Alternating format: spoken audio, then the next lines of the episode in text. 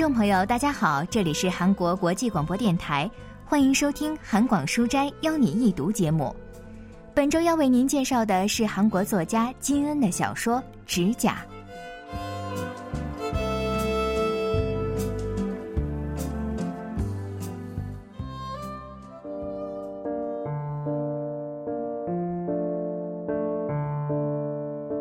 从很久以前开始。只要一想到外婆，马上就会联想到她整洁的手指甲，这也是让我感到非常意外的部分。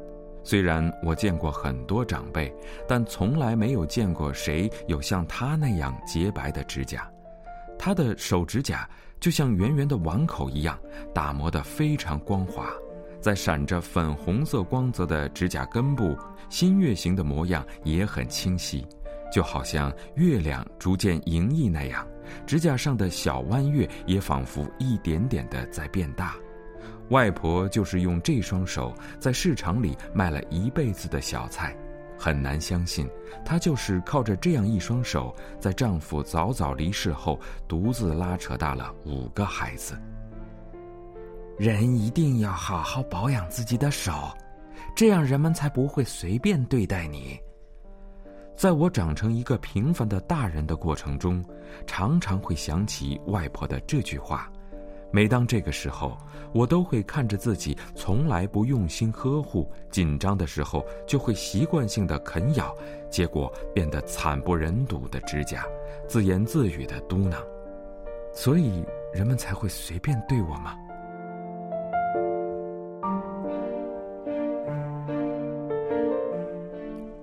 小说家金恩的作品《指甲》发表于二零二一年。小说的开头描写了在补习班做老师的主人公去看望被送到医院的外婆的场景。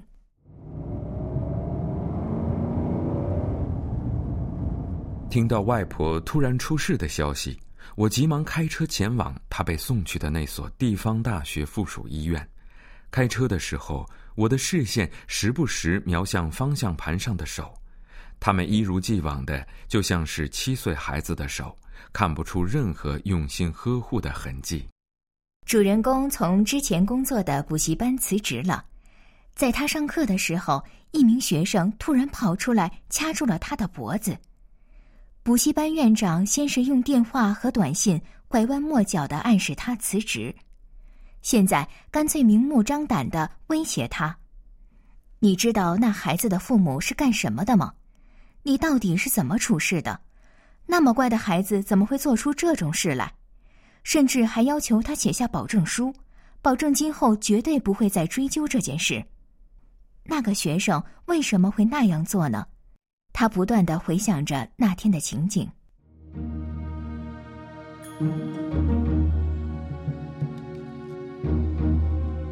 虽然根本没什么特别的情况。但如果是引起这一事端的原因，那就会是问题了。那天我低垂的视线带着不满的情绪吗？还是说话的语气太生硬了？是口红颜色太鲜艳了？还是裙子太短了？又或者是那天用的香水太刺激了？想到这里，我才忽然意识到，原来我一直在从自己身上找原因。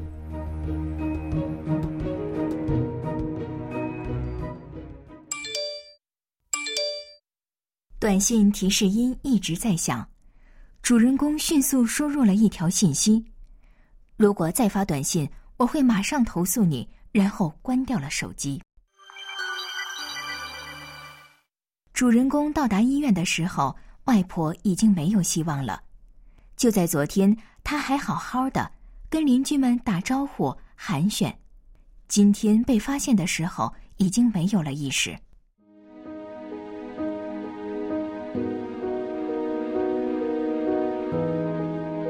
急诊室像白昼一样明亮，在那明亮的灯光下，我一眼看到了外婆因为要连接各种机器，所以大大敞开的胸口。就在这种衣衫不整的情况下，医生宣告了她的死亡时间。我感到一股冲动，想要伸出手去捂住那医生的嘴，把老人的衣服穿戴整齐，收拾好床铺。用不了几分钟。我相信，外婆是绝对不想用这种样子来迎接自己的最后时刻的。如果要作为单纯意外死亡申报，是需要警察进行确认的。在等待警察的时候，家里人开始商量办丧礼的事情。几天前，我看到程浩了。三姨的话让所有人的神经都紧绷了起来。说到程浩大叔，我记得我也见过他，他个子很矮，头直到我的肩膀，不知道是干什么受了伤，中指和食指都少了一个指节。他常常喝得醉醺醺的，偶然在路上遇到外婆，总是会一边大嫂大嫂的喊着，一边套近乎。妈妈说他是我们家的一个远房亲戚，但关系很疏远。非常严肃的叮嘱我，绝对不要接近他。程浩大叔是个很凶残、很危险的人物。几年前，主人公的父亲在去主人公外婆家的路上发生了车祸，被撞的那个女人赤身裸体，头发也被剪得乱七八糟的。仔细一看，才发现是程浩大叔的女朋友。他担心女友逃跑，所以不给她穿衣服。还把他的头发剪了，一直对他施暴，而且这已经不是第一次了。那家伙根本不是人，是禽兽，怎么能对动都动不了的老人干那种事？妈妈说的老人家患有痴呆症已经好长时间了，不久前变得更加虚弱，只能卧床不起。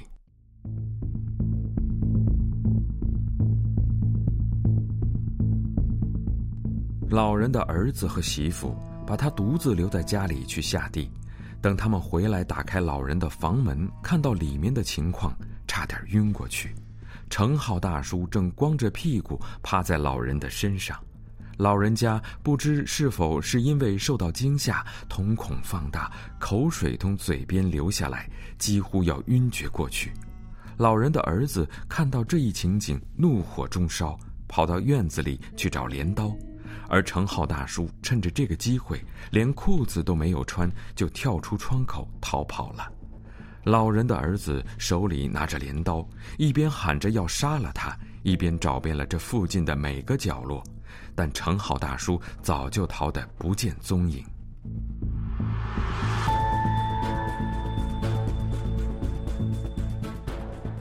舅舅和姨妈们都不愿意承认跟这种人是亲戚。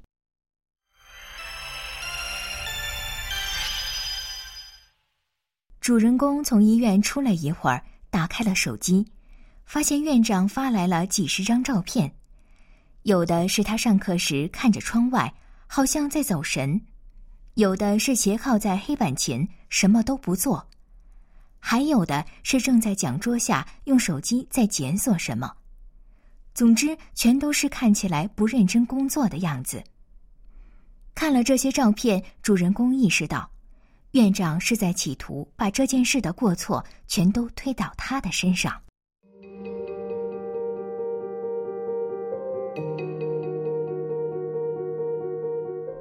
我正要把院长发来的照片全部删除，突然发现了一个奇怪的地方，那就是相机的焦点。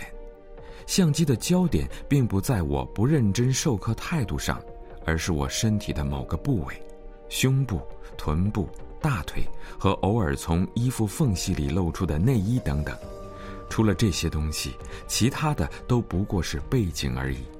我不难猜到，这些照片的提供者就是那个学生，他应该就像在玩什么游戏一样，拍下我身体的某个部位，然后转发给朋友们，开一些下流的玩笑，甚至会做一些超乎我想象的事情吧。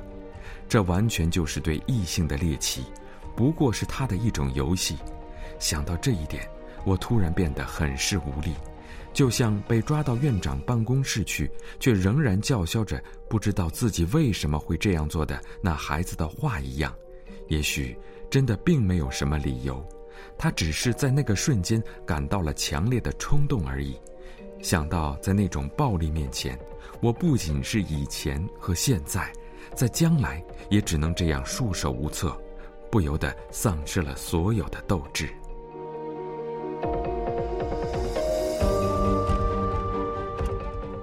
主人公看到那些照片后感觉很无力。警察经过简单的调查后决定把这件事定性为单纯的意外。他们说最近天气很热老年人摔倒的事故也比较频繁。看样子是想提前阻止家属们提出其他的异议。但一起来的一个女警察犹豫了一下，说：“为了以防万一，各位要不要看看事故现场的照片啊？”他拿出平板电脑。把事故现场的照片指给我们看，照片里外婆的内裤歪歪扭扭的搭在膝盖上。您是说有可能不是意外吗？最近这附近发生过类似的事件。听了女警察的话，所有的疑惑便集中在了一个人身上——程浩。妈妈和姨妈们连想到这个名字都觉得可怕。这是绝对不能发生的事，也是绝对不可能发生的事。与外婆的死相比，家人们似乎更难接受这一假设。请给我们点时间，我们商量一下。在妈妈和家里人商量的时候，主人公请警察再把平板电脑给自己看看。他觉得照片里的一个饮料瓶很是眼熟，尤其是标签上的木槿花纹样。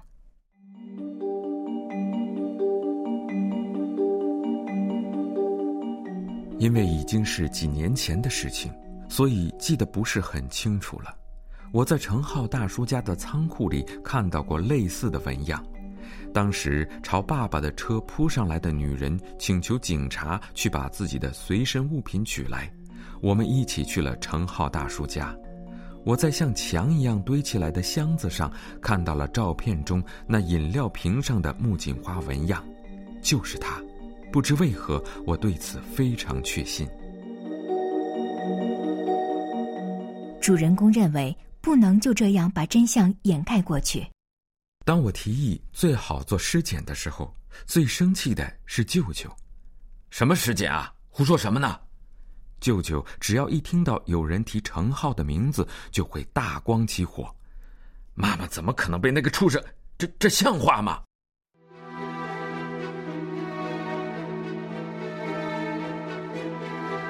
女警察说：“为了预防犯罪再次发生，有必要进行尸检。”但舅舅根本不听，他推着那女警察的肩膀，把她推到了医院外面。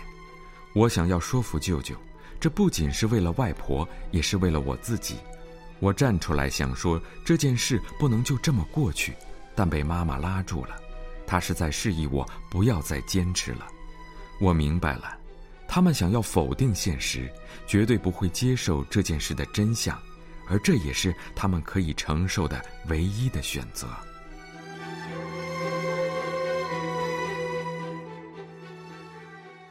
삶을정갈하게살아온할머니가뜻하지않게사고로세상을떠나셨어요一辈子干净整洁的外婆遭遇意外离开了人世，但她并不是在浴室里摔倒。或者因为脑震荡或心脏麻痹而死，从内衣被脱掉的情况来看，很有可能是某种性犯罪的结果，而不是单纯意外。 小说主人公知道事件的线索，认为很可能是去找外婆的陈浩大叔犯下了罪行，但到底是该找出真相，还是就这么视而不见掩盖真相呢？主人公在补习班遇到的情况，其实和外婆的遭遇是一样的。这也是这部小说的精心构思，从而取得相互烘托的效果。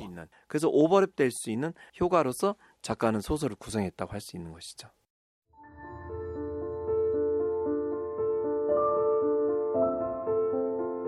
我从还没有吊唁客前来的灵堂出来，带着也许这个夜晚不会结束的想法，向停车场走去。如果中间不停，一直开。应该能在院长上班前到达补习班。院长看到我，脸上会是什么表情呢？见到我，他第一句话会说什么呢？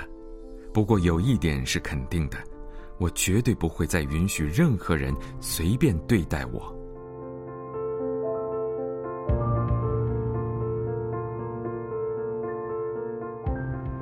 看到家人们对待外婆之死的态度。 主人公决定去见之前一直躲避着的院长。文学评论家钱少英介绍说。작품은젠더폭력과관련된상당히문제적인세가지사건을다루고있습니다노인에게가해지는这部小说勾画了与性暴力相关的三个事件：施加在老年人身上的性暴力、未成年人的暴行和性剥削。这些严重的社会问题仍然处于社会的死角。 老年人即使遭遇了性暴力，也因为年龄或羞耻心的原因而没能报警的情况有很多。未成年人犯罪也很难对其进行严厉处罚。另外，在暗地里进行的性剥削，很多时候也很难被发现。这部作品发出了应该明确认识到这些问题，并且正视他们，找到解决对策的声音。在经历了外婆的事情后，主人公认识到躲避是解决不了问题的，于是下了决心去面对院长。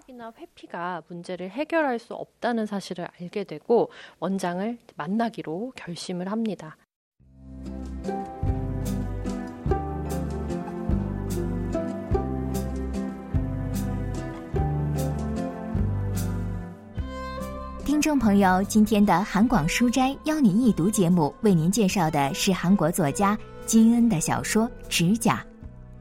本期节目是由主持人李欣和郭阳为您播出的。到这里，韩国国际广播电台一个小时的中国语节目就全部播送完了。感谢您的收听，我们下期节目再会。